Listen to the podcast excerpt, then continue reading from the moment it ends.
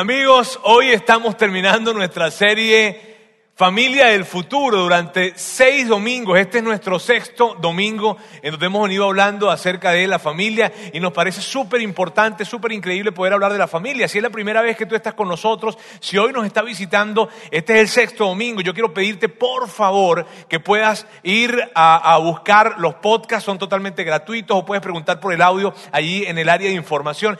Queremos agregarte valor, estamos interesados en que puedas tomar estas herramientas porque sabemos que son herramientas que vienen para hacer una diferencia increíble en tu familia. Bien, así es que por eso hacemos lo que hacemos, por eso hablamos de familia y estamos muy interesados en que puedas tener esos audios. Por favor, búscalos, pide información en, el, en el área de lobby y allí la vas a tener. Hoy estamos terminando y como estamos terminando el día de hoy, yo voy a terminar y mi meta el día de hoy es lo siguiente. Fíjense bien, mi meta es que tú y yo podamos aumentar nuestro nivel de conciencia con respecto a algo que ya sabemos. Bien, así es que no vengo a decir nada nuevo, simplemente quiero que aumentemos nuestro nivel de conciencia. ¿Y qué es lo que quiero buscar con esto? Fíjate, quiero buscar que cada vez que a ti te pregunten por tu familia, cada vez que tú pienses en tu familia, pienses más allá del entorno actual que tienes. ¿Y a qué me refiero? Fíjense, nosotros en este, en este lado del mundo donde nos tocó vivir, ¿verdad? Como occidentales, eh, eh, cuando nos preguntan y nos dicen, mira, vale, cuéntame de tu familia, lo que nosotros le contestamos es lo siguiente, si estamos casados le decimos, bueno, mi esposa, ¿verdad? Mis hijos, o si no, podemos decirle, bueno, mis hermanos, o, mis padres, en fin, ¿no? Y ese es como que nuestro, cuando nos preguntan acerca de la familia. Ahora, si tú vas a otras culturas y en otras culturas tú le preguntas a ellos y tú les dices, oye, cuéntame de tu familia, esto es lo que ellos te contestarían. Fíjate bien, cuando tú le preguntas, cuéntame de tu familia, lo que ellos te contestarían sería lo siguiente. Te van a hablar de sus padres, te van a hablar de sus abuelos, te van a hablar de sus bisabuelos, te van a hablar de sus tatarabuelos, te van a hablar de sus tatara tatarabuelos, incluso, incluso pueden llegar a hablarte de sus tatara, tatara, tatarabuelos y probablemente te hablen de sus hijos pero te hablan de un cuadro diferente, te hablan de un contexto, de una comprensión de la familia muy amplia. Es diferente. Nosotros, los occidentales, nuestra tendencia es como pensar en nuestra familia con respecto a, algo, a la hora a lo que tenemos presente. Por eso te digo, yo quiero que a través del día de hoy, a lo largo de que yo recorra el camino del día de hoy en este mensaje, yo quiero, por cierto, es un camino largo, este, les quiero, les, quiero, les quiero llevar a lo siguiente, a que cada vez que tú tienes pensamientos con respecto a la familia, puedas pensar en algo mucho más grande que lo que piensas hoy en día con respecto a tu contexto actual. Bien, eso es lo que quiero. ¿Por qué? Porque, fíjense bien, les voy a decir algo que ustedes ya saben, que definitivamente ustedes ya saben, pero, pero que se los quiero decir. Bien, y es esto, ustedes hoy, hoy en día son o somos nosotros el resultado de lo que nuestros padres fueron, ¿cierto? Nosotros, hoy nosotros somos, hoy somos como somos debido a nuestros padres. Y nuestros padres son como son debido a los abuelos o a sus padres, ¿cierto? Y los abuelos fueron como fueron o son como son debido a los bisabuelos. Y los bisabuelos fueron como fueron debido a los tatarabuelos, ¿cierto que, cierto que tenemos en nuestra familia siempre hay ese tío o ese, o ese abuelo que recordamos, cierto que si le preguntamos a alguien siempre hay esa conversación, oye, vale, el abuelo siempre decía esto. Eh, eh, la tía me decía, el tío siempre decía, todos tenemos ese tipo de personajes en la historia. ¿Por qué? En, en nuestra familia. ¿Por qué? Porque mira bien, hay algo que está sucediendo en este momento en tu vida y en la mía. Nosotros estamos en un proceso de formación de la siguiente generación. No, no, no se trata de que, tú, de que tú quieras estar en un proceso, no se trata de que tú quieras impactar la siguiente generación, no, ya tú la vas a impactar. Tú sabes, hay gente que cuando yo, yo escucho a algunas personas hablar y dicen, no, mira, mi anhelo es impactar la siguiente generación. Es que, mira, así no quieras, lo vas a hacer. Así tu anhelo no sea impactar la siguiente generación, lo vas a hacer. ¿Por qué? Porque lo que nosotros estamos haciendo hoy viene para impactar las generaciones que vienen. Tú y yo estamos de acuerdo que la manera en cómo hoy en día concebimos la vida, la concebimos por, por, por, por nuestra formación. por las personas que estuvieron antes de nosotros. Mira, la, persona, la manera en como tú y yo hoy manejamos nuestro dinero tiene que ver con por qué la manera en como nuestros padres manejaron su dinero. La manera en como nosotros manejamos las relaciones hoy en día tiene que ver en la manera en como, en como, en como nuestros padres manejaron las relaciones. La manera en como tú y yo interpretamos la vida tiene que ver con eso. Hay tal vez personas que están acá que tal vez tienen 18, 19, 20 años y dicen, aquí estoy en esta iglesia y estás en esta iglesia porque de alguna manera probablemente tu fe tiene que ver con que tus padres tienen la misma fe. O sea, nosotros somos el resultado de lo que fueron personas que estuvieron antes de nosotros. Y no estamos de acuerdo, no estamos peleados con eso, estamos de acuerdo. Estamos de acuerdo que tú y yo hoy somos el resultado de generaciones previas, ¿cierto? Lo que perdemos de vista es que nosotros somos esa generación previa de lo que viene. Lo que, lo que con facilidad perdemos de vista es que tú y yo estamos siendo la generación previa de otras generaciones. Y que tú y yo hoy en día estamos formando, quieras o no, estés consciente o no, tú ya estás formando las generaciones que vienen. Alguien se me acercaba al final del primer mensaje y me decía, Roberto, pero yo soy soltero. Aún de soltero, ya estás formando la siguiente generación. Mira, hay cosas que mi papá hizo de soltero, obviamente no las, no, vi, era de soltero, ¿verdad?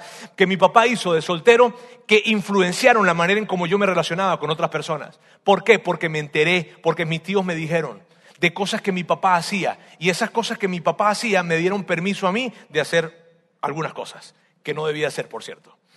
Ahora, miren bien, el tema es que tú y yo hoy en día estamos siendo la generación previa de otras generaciones. Y, con las decisiones que tomamos, con la manera en cómo nosotros nos comportamos, con, con, las cosas que estamos haciendo, estamos formando, esculpiendo las siguientes generaciones. Y esto es necesario entenderlo, tomar mucha conciencia, porque tú y yo seremos el abuelito del día de mañana el día de mañana era, óyeme, el abuelito Roberto. Eh, óyeme, el, abuelito Eddie. Eh, óyeme, eh, el, tío, el tío Rodrigo. En fin, nosotros seremos esos abuelitos del día de mañana. El que los muchachos tal vez digan, sí, sí, ese que, que huele mal y que todo el tiempo se acerca conmigo. Tú sabes, ese tipo de conversaciones que han estado presentes en la familia, nosotros seremos esa referencia del día de mañana. Eso es lo que va a pasar. Mira, yo recuerdo, te voy a hablar de mi familia rápidamente, te hablo de, de, de mis abuelas, de mi abuela, de mi abuela por parte de mamá. Mi abuela, y por cierto, yo no las conocí, está bien, yo no conocí abuelos, pero les cuento, porque ellos, de hecho que no los conocí, no quiere decir que no existieron, ¿verdad? Bien, este, mi abuela era colombiana, mi abuela, mi familia, mi, mi, mi, mamá y mis tías, en fin, y mis tíos, nacen en Colombia. Mi abuela luego llega un tiempo en que se muda a Venezuela. Ya mi mamá y mis tías tenían como, no sé, veintitantos de años, algo como eso. Ellas se mudan y cuando se mudan, eh, unas, unas de ellas se quedaron en Colombia, otras se fueron a Venezuela. Mi tía Carmen, al mudarse mi tía, mi abuela para Venezuela, entonces mi tía Carmen conoce a un venezolano a un venezolano con el que se casa y ese venezolano se la lleva para Caracas, para la capital de Venezuela. Y estando allá, mi tía conoce un, grupo de personas que estando allá le empiezan a hablar acerca de, la fe, de esto de creer en Dios y todo esto. Y mi tía empieza a tener una relación personal con Dios a partir de que, de que, de que este, llegó a Caracas. Ahora, luego de eso, mi tía le encanta esto que está viviendo, esta experiencia con Dios, y le habla a mi mamá acerca de esto. Entonces mi mamá como que no le gusta mucho la cosa, pero como que la escucha, como que no la escucha, y termina escuchándola y luego entonces mi mamá también termina persiguiendo la misma fe que mi tía. Y entonces yo estoy en el camino allí, ¿ok? Y, mira, mi tía se levantaba todos los días a las 4 de la mañana a orar y a leer la Biblia. A las 4 de la mañana. Tú podías acercarte a su habitación y allí estaba ella. Entonces, ¿qué hizo mi mamá? Pues mi mamá mm, se influenció por mi tía y mi mamá terminó haciendo lo mismo. A las 4 de la mañana, todos los días, a una, a una ciudad que estaba a 12 horas de carretera, pero ella hacía lo mismo porque, se, porque vio que mi tía lo hacía. Luego, yo, yo, yo, eh, al ver a mi mamá, que mi mamá hacía porque mi tía lo hacía, entonces yo terminé haciéndolo también. No a las 4 de la mañana, no, a 9, 10 de la mañana, pero terminé haciéndolo también. Ahora, fíjense bien, entonces, ¿qué pasa? Ahora, mis hijos, mi hija que tiene 10 años y mi hijo que tiene 6 años, ellos saben que su papá pueden ir todas las mañanas a las 6 de la mañana y su papá va a estar en ese cuartito allí orando y leyendo la Biblia. Ellos saben que ahí va a estar papá. Ahora, mira esto, mis hijos están viendo un modelo familiar de, de, espiritualidad o como se le llame, ¿verdad? En el que una tía abuela fue la que lo influenció y ellos ni la conocieron. Ahora, mi tía jamás llegó a pensar que por su decisión iba a llegar a tener un sobrino que en, en, en un país y en una ciudad miles de kilómetros de donde ella está, ¿verdad? Iba a llegar a ser un pastor de una iglesia en Monterrey. Si, ves, si ves que perdemos de vista, ahora, eh, te estoy contando una historia, es mi historia, tú tienes la tuya. Tú tienes la tuya. De hecho, el, haberme, el haber nosotros salido de Venezuela, mi esposa y yo, tiene mucho que ver con que nos formamos en familias que se les hizo fácil salir de la ciudad donde estaban.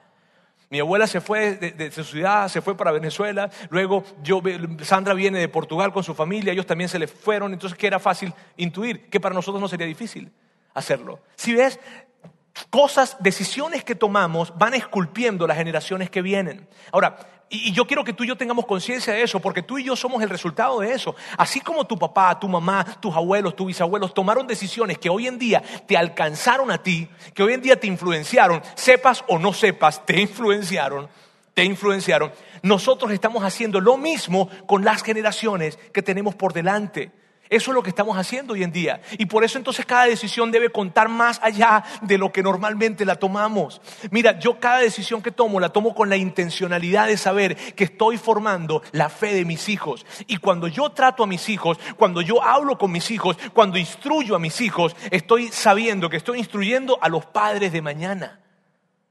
Porque yo quiero que mis nietos hablen del abuelo Roberto. ¿Sí ves? Ahora, y hay tanto que hablar con respecto a esto, pero quiero irme a, la ilustración que quiero darles hoy. Porque si hay una ilustración increíble para hablar de esto, se encuentra en la Biblia. Es una, una historia que de seguro tú conoces. Ahora, yo estoy seguro que tú la conoces, pero también estoy casi seguro de que no la has conectado como lo vas a escuchar hoy. ¿Por qué? Porque no es fácil hacer esa conexión. Además, no se hace la conexión porque es una historia que se relata a lo largo de 60 años y ocupa unos dos tercios del libro de Génesis. Pero lo que vamos a hacer es que hay dos historias en lo que yo voy a hablarles hoy. La segunda historia tiene todo el sentido del mundo, todo el sentido cuando escuchas la primera. Bien, de hecho, la segunda historia no tiene el impacto que debería tener si no la conectas con la primera. Entonces lo que yo voy a hacer hoy es conectar, es hablarte de la segunda historia primero y luego me voy a retroceder y voy a hablarte de la primera. ¿Está bien?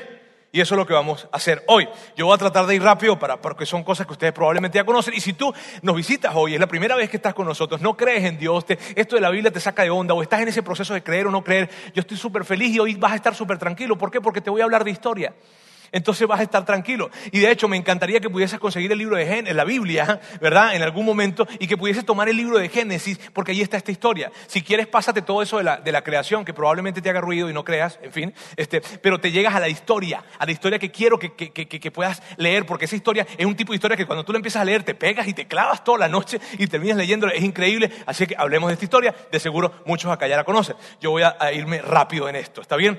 Más rápido que de costumbre. Muy bien sigamos. Miren bien, para hacer esto les quiero hablar de la familia más famosa del mundo. La familia más famosa del mundo y para eso les voy a mostrar esta imagen que está acá. Abraham, ¿por qué digo que es la familia más famosa del mundo? Porque de esa familia provienen las tres principales creencias que hay hoy en día en el mundo, que es el judaísmo, el cristianismo y el islamismo. Bien, ahí está. Abraham tiene dos hijos y, y uno de sus hijos se llama Isaac. Isaac tiene dos hijos, tiene a Esaú y tiene a Jacob. Y si tú te creaste en el tema de la Biblia, probablemente escuchaste mucho Jacob y Esaú, pero no es Jacob y Esaú, es Esaú y Jacob. ¿Por qué? Porque Esaú fue primero. Ellos dos fueron gemelos, ellos dos fueron gemelos, pero Esaú salió primero. Y como salió primero, pues entonces él es, se dice Esaú y Jacob. Ahora, allí hay algo muy grande y muy importante. ¿Qué es lo importante? Que al ser el primero, él tenía la primogenitura.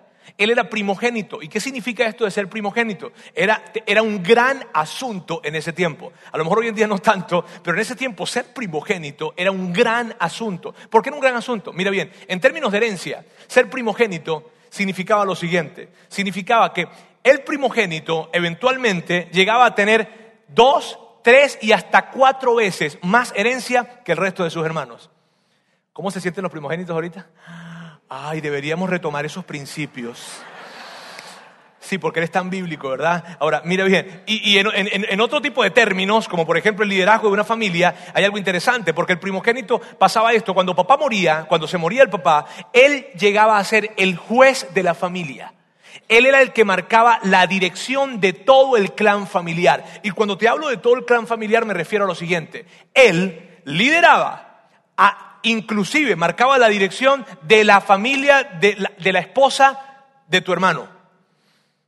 Él marcaba la dirección de todos, de los nietos, de los bisnietos, de todos. Así es que imagínate por un momento, hagan este ejercicio. A ver, alguna mujer que esté acá que piense en su cuñado, que es el hermano mayor de su hermano, y él es el que va a marcar la dirección de la dirección de su familia. Mm.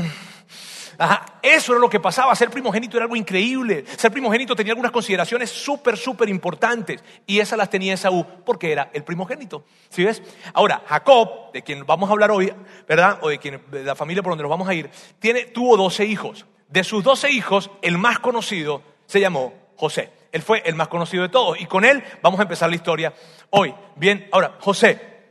José, vamos a empezar a hablar de José más o menos cuando José tenía unos 17 años aproximadamente. Temprano en la vida, y ya tú sabes mucho de esto, yo voy a ir rápido, no voy a tener muchos detalles porque ya lo conoces, ¿verdad? José, José tenía más o menos unos 17 años y José, temprano en la vida, él descubre que sus hermanos lo odiaban. No, tal vez tú dices, sí, yo también he descubierto eso. Este, en fin, mira, temprano en la vida José descubrió que sus hermanos lo odiaban. Ahora, ¿por qué lo odiaban? ¿Por qué? Porque José era el hijo de la esposa favorita de Jacob, de Raquel. Entonces, él, él, era el hijo favorito. José era el hijo favorito. Y al José ser el hijo favorito, todos los demás hermanos lo odiaban. Por cierto, paréntesis, hijos favoritos, un cáncer en la familia. Después hablamos de eso. Bien, ahora, miren bien, el tema es lo siguiente. Aquí está José, que es el hijo favorito, porque es el hijo favorito de la esposa favorita. Mira qué cosa tan increíble. Así eran las cosas en ese tiempo. A ver, mi amor, tú eres mi esposa favorita. Tú eres mi segunda esposa favorita. Tú eres mi tercera esposa favorita. Ah, pero así era. Entonces, como tú eres mi tercera esposa favorita, tus hijos no son mis favoritos. Mis hijos favoritos están del lado de mi esposa favorita. Así era. Cuando alguien dice quiero tener una familia bíblica, yo digo, uy, cuidado. Este, bueno, así era. Mira bien, así era. Ahora, sigamos. El punto es que aquí está José y José era el tipo de hijo que, siempre iba, ¿verdad? Y se acercaba y le decía a su papá, papá, papá, mis hermanos están haciendo esto, esto, esto y lo otro. Y ya yo veo que tú, tú sabes lo que significa eso, tú sabes lo que son los hermanos cuando hacen eso. Entiendo, entiendo a los hermanos de José, yo también hubiese... Ok, entonces el punto es que eso es lo que hacía José. Y, y Jacob muchas veces le decía a José, José, quiero que vayas, por favor, y veas dónde están tus hermanos y vengas y me digas qué están haciendo. Y eso sacaba de onda por completo a los hermanos. En una oportunidad, Jacob le dice a José, José, quiero que vayas a ver dónde están tus hermanos y vengas y me cuentes, ¿qué onda? ¿Qué están haciendo? José fue y cuando llegó, en el sitio en donde debían estar sus hermanos, no estaban. Entonces José averigua dónde están sus hermanos y se va hasta donde están los hermanos. Cuando él llega, pues nada más, cuando los hermanos lo vieron, dijeron, José, ahí viene el chismoso bocón, ¡Ah! y se obstinan con, cuando viene José. ¿Por qué? Porque ellos saben, ¿cómo supo ese tipo que estábamos aquí? Si él viene para acá es porque él va a regresar a decirle a papá lo que estábamos haciendo, que probablemente no queremos que sepa qué es lo que estábamos haciendo, porque no estamos en el lugar en donde debíamos estar. Y hay una, ¡ah! una molestia. Entonces cuando se viene acercando José, todos están hablando y sus hermanos dicen, ya, no me la calo más, vamos a matar a José. Y entonces agarran una cisterna, llega José, lo lanzan en la cisterna y se lo vamos a matar. Pero entonces empiezan a platicar entre ellos. Bueno, ¿será que matamos a este vato? No, no sé, bueno, lo hacemos, no lo hacemos, en fin. Y empiezan a platicar allí y de repente dice uno, no, mira, vamos a hacer algo mejor. Ahí iba pasando una caravana. En esa caravana que iba pasando, estaban, era una caravana que llevaban esclavos y los iban a vender o los iban a llevar para Egipto. Entonces eh, los hermanos dijeron, mira, ¿qué tal si mejor se lo vendemos a esta caravana y que se lo lleven? Y ya, y se desapareció Joséito. Y nosotros no derramamos sangre estamos más tranquilos. Ah, chido. Agarraron a José y lo vendieron como esclavo a una caravana que iba para Egipto. Luego se van a regresar a casa de Jacob, a casa de su papá. Y luego, ¿y qué, qué, le vamos a decir a papá? Entonces ellos dijeron, nada, agarremos el manto de José, que por cierto había sido un regalo especial, había sido un regalo especial que su papá le había hecho al hijo favorito. Entonces agarraron con muchísimo gusto ese manto y le echaron sangre de animal. Y luego dijeron, vamos a llegar y le vamos a decir a papá, mira papá, bueno, efectivamente llegaron y le dijeron, papá, ¿sabes que conseguimos este manto en el, ahí en el monte, por ahí, y estaba lleno de sangre y es el manto de José? Probablemente pues José se encontró con un animal salvaje y, tuvieron una discusión, o bueno, discusión no pelearon, ¿verdad? Este, y pelearon, y pelearon, y cuando pelearon, pues nada, a lo mejor José murió y no lo conseguimos, José no está. Y dice la Biblia que José, en el libro de Génesis se relata de esta manera, que José lloró por varios días porque era su hijo favorito. Y entonces sus hermanos se, acercaron para tratar de consolar a, Jacob. Se acercaron para, consolar a Jacob. Pero la Biblia habla de que, de que Jacob los alejó. Ahora imagínate este cuadro. Están los hermanos de José viendo a su papá sufrir y llorar por días por algo que ellos saben que no sucedió. Y no le dicen nada.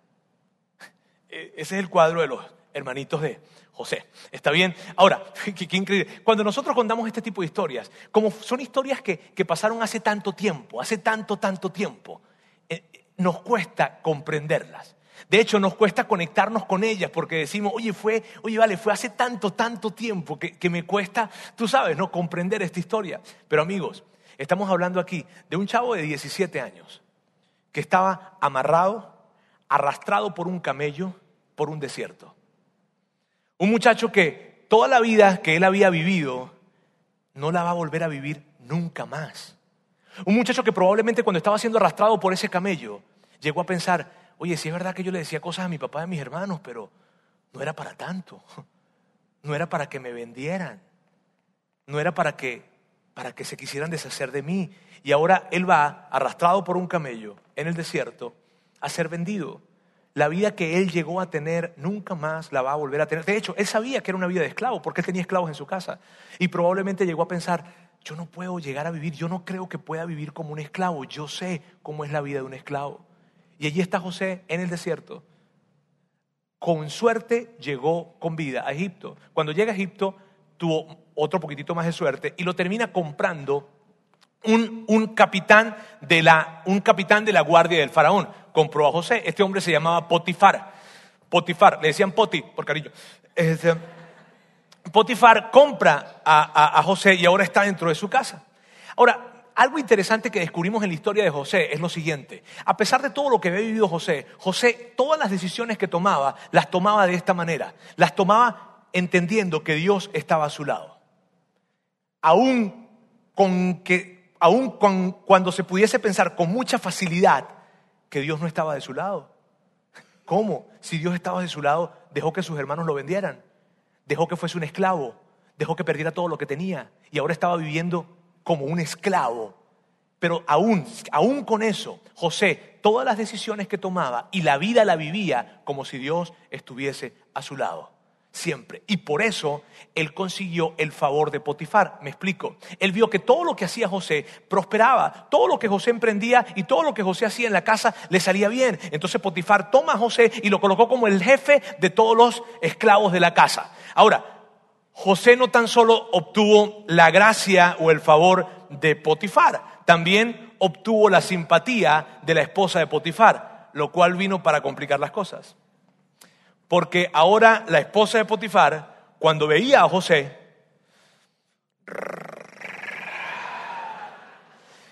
quería, de, hecho le dice así, le dice, José, yo quiero que estés conmigo. En todo el término de la palabra estar. ¿Está bien? O sea, lo veía y y José es el primer caso de acoso sexual de la historia, ¿está bien? Y ahora, y llega José, José llega y, nada, cuando ella le está diciendo, él le dice, no, por favor, eso está mal, ¿qué pasa? ¿Tú estás casada? Hello? No, no, no, le dice, mira, mira, mira, mira, mira yo, yo, yo no podía defraudar a mi amo.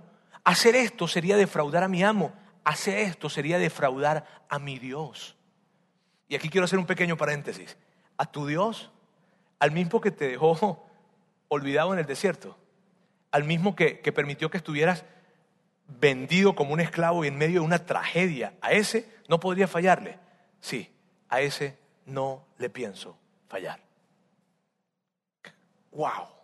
¿Qué tipo de fe la de José? Eh, se acerca José en una oportunidad, llega esta mujer, ¿verdad? la esposa de Potifar, le lanza la mano, le agarra, tal vez le quita algo allí, tal vez no le quitó algo de su ropa, y cuando le quita algo de su ropa, ella empieza a gritar, él se va corriendo y ella, ¡ah! ¡ah! Tú sabes, una telenovela esta historia. Entonces de repente llega la gente, ¿qué pasó? Nada, que vino el hebreo, me quiso violar y, y como, le, como empecé a gritar, se fue.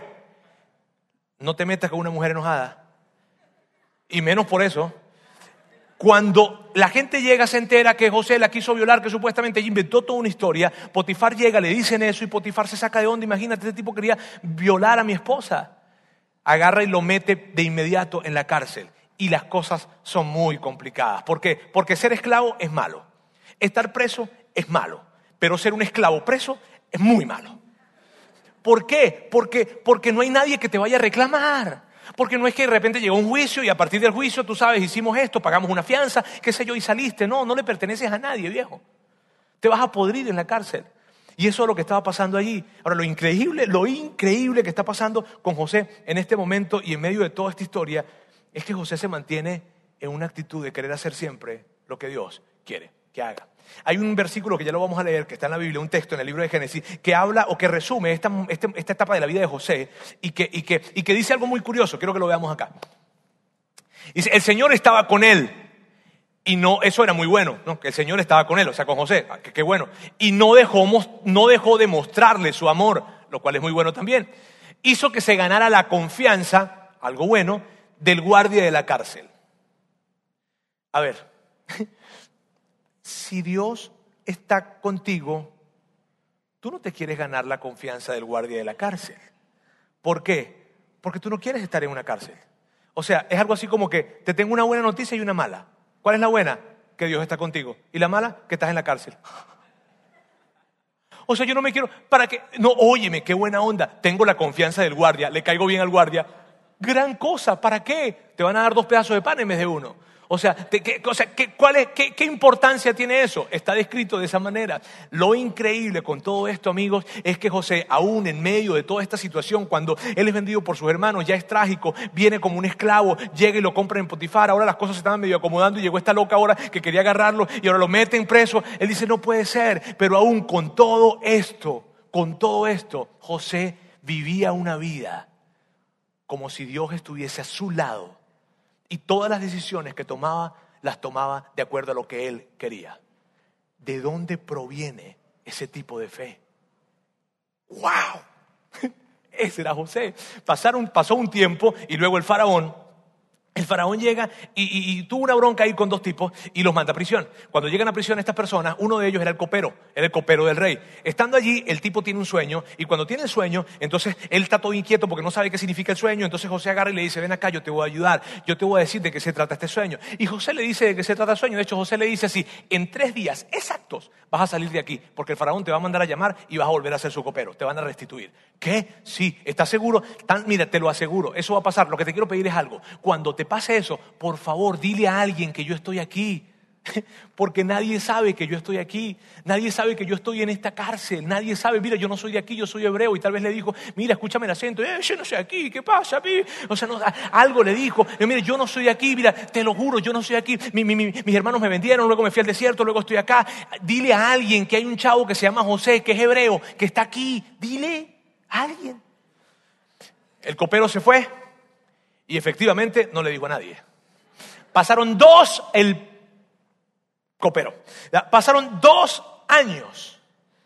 Y José estuvo todos los días de esos dos años, levantándose todas las mañanas, haciendo siempre lo mismo, con una increíble esperanza. ¿Sabes cuál era la esperanza de José? Le caigo bien al guardia, le caigo bien al guardia, le caigo bien al guardia. Pasaron dos años, el copero está allí con el rey y de repente el faraón tiene un sueño, el faraón tiene un sueño, el faraón tiene un sueño que nadie se lo puede descifrar y en ese tiempo ese era un gran asunto, el tema de los sueños era un gran asunto en ese tiempo. Él tiene un sueño, nadie se lo puede descifrar y el copero entra en cordura y dice, ¡Ah! ¡ay, cómo se me pudo olvidar! Ah, entonces agarra y le dice, Faraón, mi señor, mi señor, usted recuerda que hace dos años tuvimos un problemita usted y yo, no hablemos mucho de eso. Este, este, usted me mandó a la cárcel con justa razón, Faraón, con justa razón. Y estando en la cárcel yo tuve un sueño. Y alguien allá, un chavo, me lo, me lo, me lo, me lo interpretó y me dijo exactamente lo que me iba a pasar. Y el faraón le dice, tráemelo. Entonces van a buscar a la cárcel a, José. Y cuando llegan a la cárcel, tú sabes, de repente, ¡epa! Hay un chavo que se llama José, que es hebreo, ese mismo soy yo. Vente, lo agarraron, lo peinaron, lo rasuraron, le colocaron un piercing probablemente, un par de tatuajes y lo llevaron. Es cierto, porque tenía que lucir como una cultura egipcia para presentarse ante el faraón. Cuando llega Faraón, se coloca frente al faraón y aquí tengo a José entre, al frente del faraón, un preso frente a faraón. El faraón, o sea, el líder de la nación más importante del mundo. Y está allí y el faraón le dice, José, me han dicho que cuentas con el favor de los dioses y que pudiese de repente interpretarme este sueño que tengo. Y entonces José se le queda viendo y le dice algo que, mm", le dice, bueno, la verdad es que no puedo. ¿Qué? Sí, yo no puedo. Mi Dios sí puede. Y decirle eso era un gran asunto. ¿Por qué? Porque el faraón era considerado como una especie de Dios. Así que lo que le estaba diciendo era esto. Faraón, yo tengo un Dios que es más grande que cualquier otro Dios, incluyéndolo usted. Y mi Dios me va a ayudar. No porque Él me ayude a interpretar, sino porque Él es el Dios que da los sueños. José agarra y el, faraón le cuenta y faraón le dice, ah, fácil. José, rápido. Y le, da, le, dice de qué se trata. Cuando le dice, le dice, mira, lo que se trata, eh, faraón, es sencillo y es rápido. Se trata de esto. Se trata de que en siete años en esta nación va a haber abundancia, pero ni se imagina. En siete años va a haber producción, va a haber trigo, va a haber producción, producción, producción, pero ni queriendo se van a acabar todo eso en siete años. Ahora, luego van a llegar siete años de una sequía tan grande, de una sequía y una escasez tan grande que va a hacer que los siete años anteriores desaparezcan. Que va a hacer que toda la comida desaparezca por completo, sea consumida y esta nación, inclusive otras naciones alrededor de esta, tengan una gran crisis, una gran hambruna se levante en el mundo. Y él, le estaba interpretando el sueño. Ahora imagínate al faraón escuchando esa noticia. Entonces José hace algo impensable. O sea, ya él hizo su chamba, le dijeron que interpretara, interpretó, pero ahora José da un paso más allá y dice, ahora, le tengo un consejito, faraón.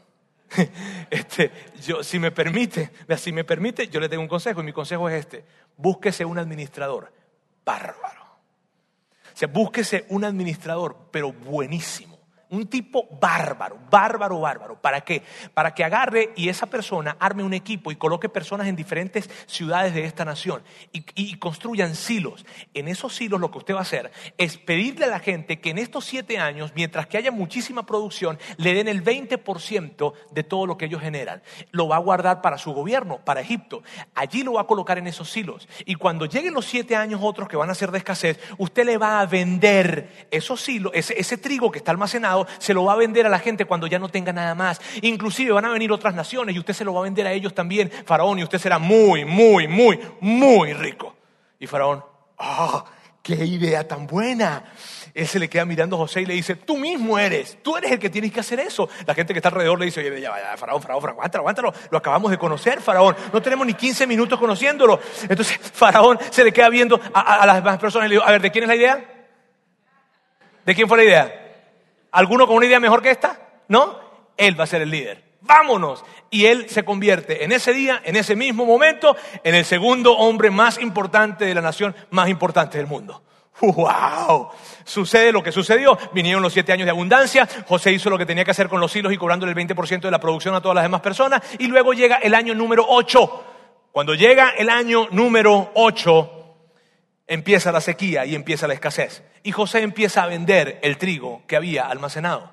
Pasaron dos años y esa hambruna, esa sequía alcanzó a otras naciones. Alcanzó hasta el lugar en donde estaban la familia de José. Y entonces relata el libro de Génesis que la familia de José, al ver que había tanta hambre y tanta sequía, mandó a todos sus, o sea, o sea, su papá, que era Jacob, toma a todos sus hermanos y los envía para que por favor vayan a comprar trigo en Egipto, porque era el único, la única nación en donde había. Así está la historia. ¿Está bien? Vamos a ver cómo continúa. Fue así como los hijos de Israel, Israel entre paréntesis Jacob, Israel es Jacob. Algo sucedió en esos veintitantos de años que Jacob, Dios le cambia el nombre a Jacob y es Israel. De ahí viene toda la nación de Israel. De hecho, es súper interesante esa historia. Búsquenla, por favor. Ok, lean la Biblia. Ok, este, ah, fue así como los hijos de Israel, o sea, Jacob, fueron a comprar alimento, al igual que otros, porque el hambre se había apoderado de Canaán. José era el gobernador del país y el que vendía trigo a todo el mundo. Cuando sus hermanos llegaron ante él, se postraron rostro en tierra en cuanto José vio a sus hermanos, los reconoció. José tendría unos 39 años aproximadamente. Habían pasado 20 años que José no veía a sus hermanos. Y la última vez que José vio a sus hermanos, los vio desde el fondo de una cisterna, mientras ellos se burlaban de él. La última vez, el recuerdo que tenía José era viendo hacia arriba a sus hermanos, tal vez implorándoles compasión, pidiéndoles que por favor no lo mataran o no lo vendieran. Y sus hermanos, entre risas, embriaguez, burla, falta de compasión, falta de misericordia, le decían, no, te vamos a vender, nos vamos a deshacer de ti, nunca más vamos a saber de ti. Y esa es la imagen que tiene José. La última imagen que José se llevó de sus hermanos fue un grupo de hombres vendiéndolo como un esclavo, como un perro. Y allí los tiene, al frente de él, arrodillados. Sin embargo, hay otra imagen que José tiene en la mente, que probablemente no se asocia con naturalidad. Hay un recuerdo que José tiene muy presente en su mente, muy presente. Hay un recuerdo que marcó la infancia de José y que lo tiene allí. Y cuando él tiene a sus hermanos enfrente, arrodillados, recordando cuán, cuán duro fue para él cuando ellos lo vendieron, recordando todos los días que estuvo en el calabozo metido, recordando lo que le tocó sufrir como un esclavo y que fue por culpa de ellos, y los tiene ahí enfrente y él recuerda cuándo fue la última vez que los vio. También recuerda algo que pasó en su infancia. ¿Qué recuerda? Vámonos ahora, unos varios años, ¿cuántos años atrás? Unos 30 tal vez. ¿Está bien? Y vamos a ver esta imagen. Le pusimos una pausa a esta historia para ir a la primera. ¿Está bien? Aquí tenemos a Esaú y a Jacob. Esaú y Jacob eran gemelos aunque eran gemelos, eran muy diferentes, muy diferentes. Esaú era un hombre de cazar, era un hombre de matar, era un hombre de ir al campo, cazar, pescar. Jacob no, Jacob era una persona que tenía diferentes habilidades, era una persona de estar más de casa, muy astuto por cierto, pero más de casa y además cocinaba riquísimo. ok, ese era, ese era Jacob, está bien. Ahora, en una oportunidad, Esaú, mira, esto sucedió más o menos cuando ellos, ellos eran unos adolescentes, tendrían tal vez unos 14 años por allí. Eh, eh, eh, llega llega Esaú de, un día de, ir a cazar, no caza nada, regresa a la casa y cuando regresa a la casa está muerto de hambre y él, él llega gritando, tengo hambre. Y huele algo riquísimo que estaba haciendo su hermano Jacob. Y, oh, me muero de hambre. Jacob, dame un poquitito de esa comida que estás haciendo. Y cuando le dice eso, hay una situación interesante. ¿Por qué? Porque no era fácil que un hermano mayor estuviera necesitando algo de un hermano menor, ¿sabes? Era lo contrario. Y aquí tenemos a Jacob haciendo su comidita y resulta que llega Esaú, ¿verdad? Pidiéndole algo y él, ay papá, ¿cómo te perdono? Y empieza a pensar, a ver, esto le tengo que sacar partido, nunca más voy a tener esta oportunidad y empieza la subasta bien alto. Y le dice, Esaú, ¿tienes mucha hambre entonces? Muchísima. Te cambio un delicioso plato de esto que está aquí por tu primogenitura. Y como todo adolescente, con un lóbulo frontal no desarrollado y muchísima hambre, lo cual es una combinación letal, adolescente con hambre, le dijo, sí, te lo cambio. Y Jacob, te voy a dar dos platos, hoy es dos por uno. Llega y le sirve el plato, se come su plato de lentejas, de, de, guisado, un guiso rojo, dice el libro de Génesis, se lo comió. Cuando se lo come de la misma forma y de la misma rapidez con la que él se comió este plato, también con la misma rapidez perdió lo más valioso que él tenía, su primogenitura. Luego pasaron algunos días, su papá, Jacob, ya está un poco ciego, un poco ciego no, estaba ciego, y, entonces él dice, él, le dice a Esaú, Esaú, quiero que vayas, que cases algo y que lo traigas, porque hoy te voy a dar mi bendición. Hoy es el día en que te voy a dar la primogenitura. Entonces Esaú se va para casar, pero su mamá escucha, y su mamá estaba como eh, eh, decimos en Venezuela encompichado, es, co- es como, es como, eh, eh, como conectado, tú sabes, tramando algo allí con Jacob y dice, Jacob, rápido, vete a traer dos cabritos y yo voy a hacer la comida que a tu papá le encanta. Y luego tú vas a llegar y le vas a decir a tu papá que tú eres tu hermano mayor, que tú eres Esaú. ¡Ah! Pero mamá, pero mamá, ¿cómo vamos a hacer eso? Si mi hermano es topeludo y yo soy así lampiño y no tengo nada. Tranquilo, ella, ella dice, te voy a colocar una piel de, animal y te la voy a colocar en el brazo y en el pecho para que cuando tu papá te toque, nada, crea que, creas que tú eres Esaú. ¡Ah! Nahuara, mi mamá es increíble, inteligente. Entonces la agarra, busca la cosa, agarra, le prepara la comida. Él llega y se acerca al, cuarto de la, a la tienda de- del papá y le dice, papá, Jacob, papá, papá. Entonces él agarra y le dice, sí, ¿quién está por ahí? Soy yo, Esaú. Esaú. No, esa voz, es, esa voz no es de Esaú. Esa voz, tú no eres Esaú. Ah, pues, papá, sordo también, aparte ciego, sordo, papá. Soy yo, soy yo, Esaú, papá, soy yo. Entonces pasa, se acerca, se come la comida, él le extiende la mano, lo toca, se da cuenta que es velludo y entonces dice, nada, este es Esaú. Y le da la bendición de la primogenitura. A las horas se acercó Esaú. Cuando llega Esaú con su plato de comida, papá, aquí estoy. ¿Quién es? Esaú. "¿Eh? Pero hijo, ya tú habías venido. No, papá. Esaú, ya yo di la bendición. ¿Qué? Papá, ¿cómo que ya diste la bendición? Sí, ya se la di a alguien que vino antes que tú. No, papá, no, yo est- estoy llegando ahorita, papá. Ya yo la di. No, papá, papá, no importa. O sea, dame una a mí, dame una a mí, no importa. No puedo, porque la primogenitura es una bendición que se da solamente una vez. No, papá, pero no me digas eso. No puedo hacerlo. Solamente se puede dar una sola vez. Y Esaú está consciente de todo lo que perdió. Y es tanto el enojo de Esaú, es tanta la molestia que la- el Génesis relata parte de esto y esto es lo que dice. A partir de ese momento Esaú guardó un profundo rencor hacia su hermano por causa de la bendición que le había dado su padre y pensaba, ya falta poco para que hagamos duelo por mi padre. Después de eso, mataré a mi hermano Jacob. Apenas mi papá se muera, apenas papá muera, yo voy a ir a matar a mi hermano Jacob y de esa manera voy a recobrar mi primogenitura y de esa manera voy a recobrar lo que me pertenece. Cuando yo mate a mi hermano, no tendré que arrodillarme nunca más delante de él. ¿Por qué? Porque eso tenía que hacer tenía que hacerse con el primogénito. Entonces está tan enojado Esaú porque lo que perdió es demasiado grande y está tan, tan molesto, dice la Biblia, un profundo rencor tenía.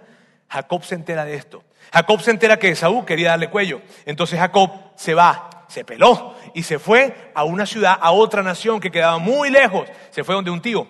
Cuando llegó a esa casa del tío, él se casa, se casó, se casó con Lea y con Raquel. Raquel es la hermana menor, Lea es la hermana mayor y se casa con las dos por si acaso, tú sabes.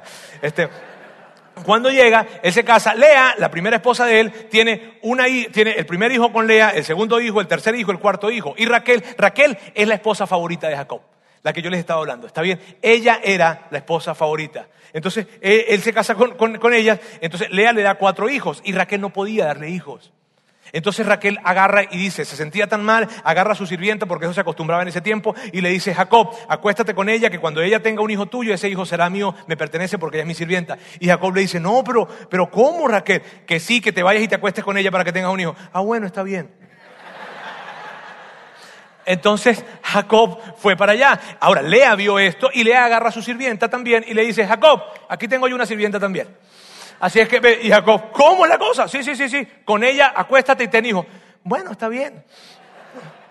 Y entonces Jacob durante 20 años tiene cuatro esposas y 11 hijos. Y cada vez que llegaba José a su casa, había una mujer diferente con quien tenía que hacer otro hijo más. Esa fue la historia de, esa fue la historia del amigo Jacob. Ahora, allí está Jacob en toda esta historia, pero pasó algo con Jacob. Jacob tuvo tanto, tanto, tanto, tanto, tanto, tanto, tanto dinero, tanto, tanta producción tuvo que tuvo que irse de donde estaba porque estaba teniendo problemas con la familia que tenía ya. Entonces, como está teniendo esa tensión, está teniendo esos problemas, tiene que irse, Dios le dice algo. Y esto es lo que le dice Dios. Entonces el Señor le dijo a Jacob, vuélvete a la tierra de tus padres, donde están tus parientes. A ver, ya va. La tierra de tus padres es la tierra de Abraham, la tierra de Isaac, la tierra de Esaú. ¿Está bien? De Esaú. Y le dice, ve donde están, donde están tus parientes, que yo estaré contigo. Y Dios sabía que Jacob necesitaba que él le dijera eso. ¿Por qué? Porque Esaú, porque Jacob de seguro pensó esto. Mira, si Esaú está igualito a hace 20 años que yo lo dejé, Esaú prometió matarme. La última vez que yo vi a mi hermano, estaba jurando que me iba a matar. Así es que sí necesito que estés conmigo. Las esposas de José sabían, pero las esposas de Jacob sabían eso. Sus hijos sabían eso. Y le preguntan, papá, ¿para dónde vamos? Vamos para la tierra de, del tío Esaú. El tío Esaú de la historia. Ajá. ¿Y eso no es peligroso, papá? Sí. Y luego, Dios estará con nosotros. Y de repente su esposa favorita, Raquel, tú sabes, con la que tenía más confianza, pero mi amor, vamos a ir para allá. Sí. Y, pero con Esaú, sí. Y luego, vamos. Dios estará con nosotros. Total de que Jacob se va con toda la raza, se va con todas las esposas, con todos los hijos, con todos los esclavos, con todo lo que tenía. Y cuando va, Esaú se entera que él estaba llegando. Y cuando Esaú se entera que José venía en camino, Esaú va a donde estaba acercándose José. Y esto es lo que pasa. Cuando Jacob alza la vista, vio que Esaú se acercaba con 400 hombres. o sea, no venía con un grupo de mujeres y niños a conocer a los tíos y a los primos, y tú sabes, ¿no? 400 hombres. Es un ejército viejo. Y Jacob ve esto. Y esto es lo que pasa. Dice, cuando él ve que se acerca a Saúl con 400 hombres, repartió a los niños entre Lea, Raquel, la primera esposa, la segunda esposa, las dos esclavas que también tenían hijos de él. Entonces, al frente de todos colocó a las criadas con sus hijos. Luego colocó a Lea con sus hijos. Y por último colocó a Raquel con José. Ahora, por último no significa kilómetros, por último significa tal vez al fondo de, la carreta, en fin, pero allí mismo. Y los ordenó a todos. Y entonces, imagínense, y algo interesante aquí, el único nombre de hijo que se nombra es el de José. Luego de esto, esto es lo que sucede. Jacob, por su parte, se adelantó a ellos, inclinándose hasta el suelo siete veces mientras se iba acercando a su hermano. Allá estaba Esaú, aquí estaba Jacob. Tiene a toda su familia acá. Toda su familia sabe que ese hombre que está ahí, ese hombre que ellos no conocen, viene para matar a su, a su, a su, papá. Todos saben que viene para matar a Jacob. Todos saben que ese hombre tiene más que razones suficientes para acabar con la vida de Jacob y para acabar con la vida de todos ellos. Y ellos lo ven y están allí. Y ven entonces que su amo, los esclavos ven a su amo, los hijos ven a su papá, las mujeres ven a su esposo y ven que él da un pequeño paso y se arrodilla y luego da otro paso más y se vuelve a arrodillar y luego da otro paso más y durante siete pasos que está dando son siete veces que él coloca su rodilla en el piso y se postra delante de su hermano porque lo que está buscando es misericordia. Imagínense eso. Y esto es lo que pasa. Pero Esaú corrió a su encuentro y echándole los brazos al cuello, lo abrazó y lo besó. Entonces los dos se pusieron a llorar. Luego Esaú alzó la vista y al ver que las mujeres, y al ver a las mujeres y a los niños preguntó, ¿quiénes son estos que te acompañan? Son los hijos que Dios le ha concedido a tu siervo, le respondió Jacob. Las esclavas y sus hijos se acercaron y se inclinaron ante el tío Esaú. Luego Lea y sus hijos hicieron lo mismo, o sea, se inclinaron ante el tío Esaú. Y por último también se inclinaron José y Raquel. Y esa imagen la tiene José en su mente cuando él era pequeño y su tío Esaú venía con 400 hombres para acabar con ellos, porque tenía toda la razón, porque su papá se había comportado de una manera tan cobarde. Tenía toda la razón para matarlo, pero ahí estuvo su tío Esaú y los perdonó. Y esa imagen la tiene presente José en su mente. Es esa imagen que tiene de pequeño.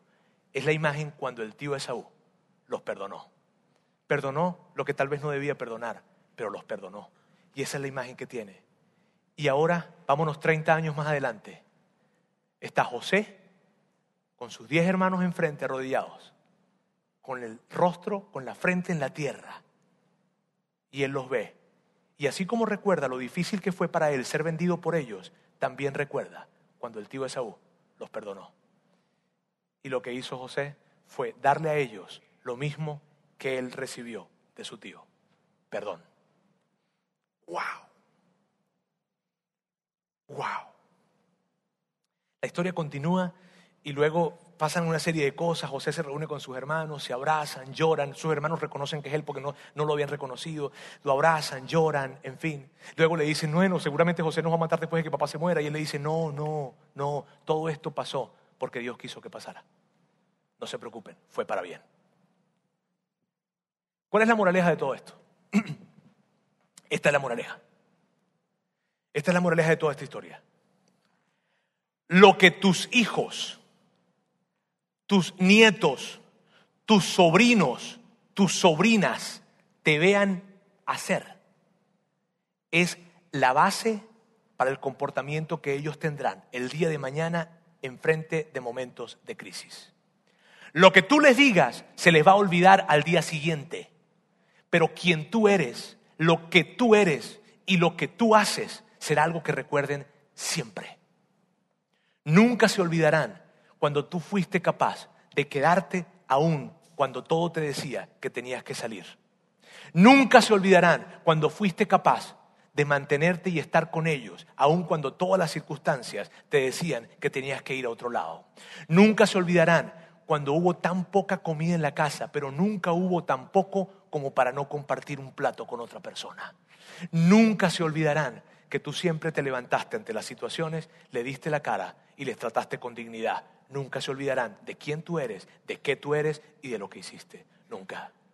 Papás, abuelos que están acá, mamás, ¿tienes conciencia de que con cada acción y cada decisión que estás tomando estás dibujando cómo va a ser tu familia de futuro? Tu familia del futuro no será la que tú quieras tener, será la que tú estás haciendo. Tu familia del futuro no será lo que tú quieres que ellos sean, será lo que tú eres. Cómo tú respondes ante las crisis, cómo respondes ante el manejo del dinero, cómo respondes ante, ante la falta de justicia, cómo respondes ante las relaciones, cómo respondes. Eso está dibujando, formando, esculpiendo a tus hijos, tus nietos, tus sobrinos, tus sobrinas. Papás, la forma en cómo ustedes tratan a su esposa es la manera en cómo ustedes le están enseñando a sus hijas que tienen que ser tratadas por un hombre. Papás, la forma en cómo ustedes tratan a sus esposas es la manera como ustedes le están enseñando a sus hijos que deben tratar a las esposas de mañana. Mamás, la manera en cómo ustedes están tratando a sus hijos es la manera como ustedes le están diciendo, hey hijo, así te debe tratar una mujer el día de mañana. Mamás, la forma en como ustedes están criando, instruyendo a sus hijos, es la forma como ustedes le están enseñando a sus hijas y a sus hijos a criar a sus nietos el día de mañana. ¿Cómo nos deja eso? ¿Con qué sensación nos deja? El punto clave es este. Las acciones no simplemente hablan más fuerte que las palabras, sino que tienen un eco sobre la siguiente generación. O sea, claro que las acciones hablan más fuerte que las palabras, eso, eso lo sabemos, pero no se trata de eso. Es muy pequeño esto de que las acciones hablan más fuerte que las palabras, es sumamente pequeño, es mucho más grande. Es que dejamos un eco, nuestras acciones dejan un eco en generaciones que probablemente nunca conoceremos. Nuestras acciones dejan una marca indeleble en la, familia del futuro que probablemente tú y yo no llegaremos a conocer, pero desde ahora los estamos marcando. ¡Wow! Ante eso, mi pregunta, una pregunta que es la aplicación que quiero que ustedes se lleven a sus casas hoy. Esta es la pregunta. ¿Cuál va a ser el eco de mi vida para la siguiente generación? ¿Cuál? ¿Cuál va a ser el eco de mi vida para la siguiente generación? ¿Cómo se van a acordar del abuelito Roberto? Cuando hablen del tío Roberto o del abuelito Roberto, ¿con qué lo van a asociar? ¿Cuál es el eco que estás dejando? Cuando te haces esta pregunta, ¿crees que tal vez haya cosas que tienes que dejar de hacer? ¿O hay cosas que tienes que empezar a hacer? No sé, pero hazte esa pregunta y que esa pregunta te lleve a tomar algún tipo de decisión. Bien, permíteme orar por ustedes. Dios quiero darte gracias en esta tarde. Gracias porque tú nos recuerdas que más que, más que, más que las acciones hablan más que las palabras. Lo que realmente estamos haciendo es que estamos dejando un eco, es que estamos dejando una marca imborrable en las familias que vienen el día de mañana, en nuestros nietos, en nuestros bisnietos, en nuestros sobrinos, y que probablemente en este momento no lo medimos. Pero gracias porque nos recuerdas esto. Ayúdanos a poder tener conciencia de esto. Ayúdanos a que dejemos un eco y que ese eco que estamos dejando sea un eco que acerque a nuestra familia a ti. Gracias Dios, gracias porque nos recuerdas lo importante que significan nuestras acciones, nuestros hechos. Te amamos en el nombre de Jesús. Amén.